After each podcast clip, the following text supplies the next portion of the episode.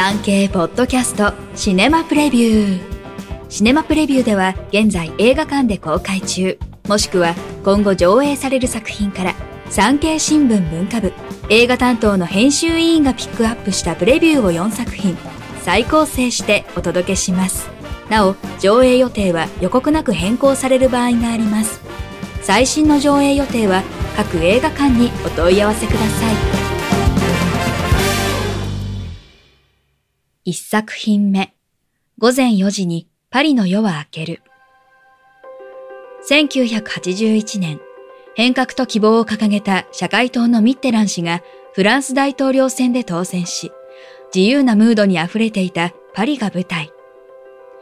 夫と別れたシャルロット・ゲンズブール演じるエリザベートは悲嘆に暮れながらも二人の子供を養うため、深夜放送のラジオ番組の仕事に就くことに。番組はエリザベートをはじめ、眠れない夜を過ごす人々を支え、人と人とをつなぐ架け橋となっていました。そこで出会った孤独な家出少女、タルラを自宅へ招き入れたエリザベート。共に過ごす中で自身の人生を見つめ直していきます。子供の成長や自身に訪れた新しい出会いなど、7年間の変化を描きました。監督、脚本は1975年パリ生まれのミカエル・アース。子供時代に過ごした80年代に飛び込み、あらゆる光景や音を再現したいと思ったと言います。劇中流れる音楽は当時のヒット曲ですが、監督のこだわりが詰まった選曲になっており、80年代のパリの空気感とともに、主人公の心情を繊細に描き出しています。ベルリン国際映画祭コンペティション部門出品作、フランス映画です。全国で順次公開、上映時間は1時間51分です。2作品目、ヴィレッジ。美しい自然の裏に潜む現代社会が抱える闇を描いたヒューマンサスペンスです。とある集落、家紋村。神秘的な滝木能の儀式が行われている近くの山にそびえる巨大なゴミの最終処分場。村の住民、横浜流星演じる片山優は、この処分場で働いていますが、母親が抱えた借金の支払いに追われ、職場ではいじめに遭い、希望のない日々を送っていました。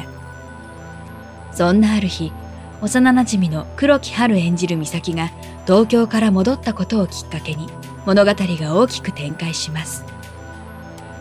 村という閉ざされた世界を舞台にそこに生きる人々のリアルな姿が美しい映像の中で描かれ、より一層その闇が迫ってくるようです。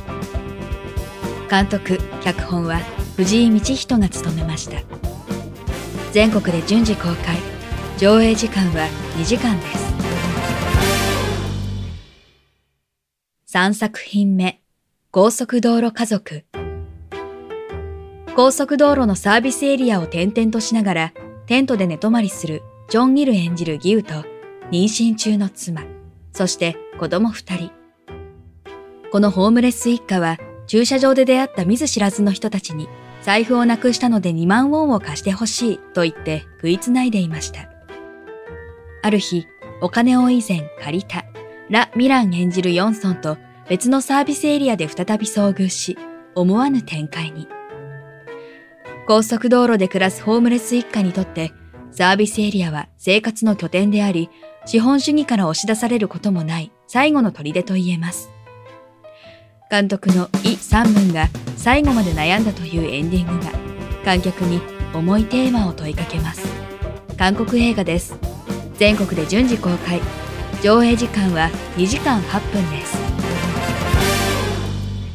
4作品目。東京リベンジャーズ2血のハロウィン編。運命。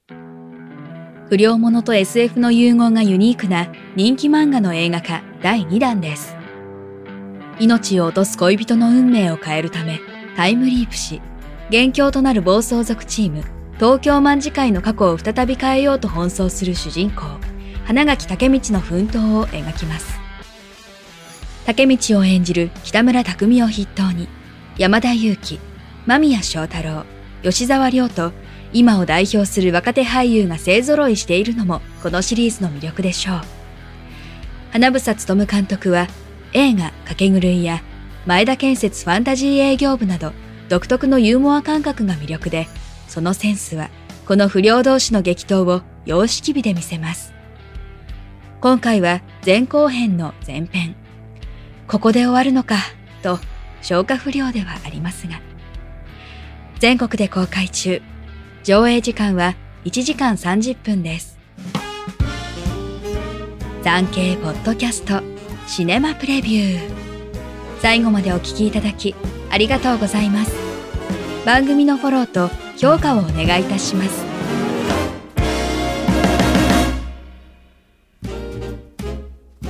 ウェブ産経ニュースのエンタメページでは映画に関するニュースのほかテレビ、演劇、芸能に関する情報など最新ニュースを毎日アップしています。概要欄のリンク、または産経ニュースエンタメで検索してください。以上、今週の産経新聞シネマプレビュー。ナビゲーターは徳重みどりでした。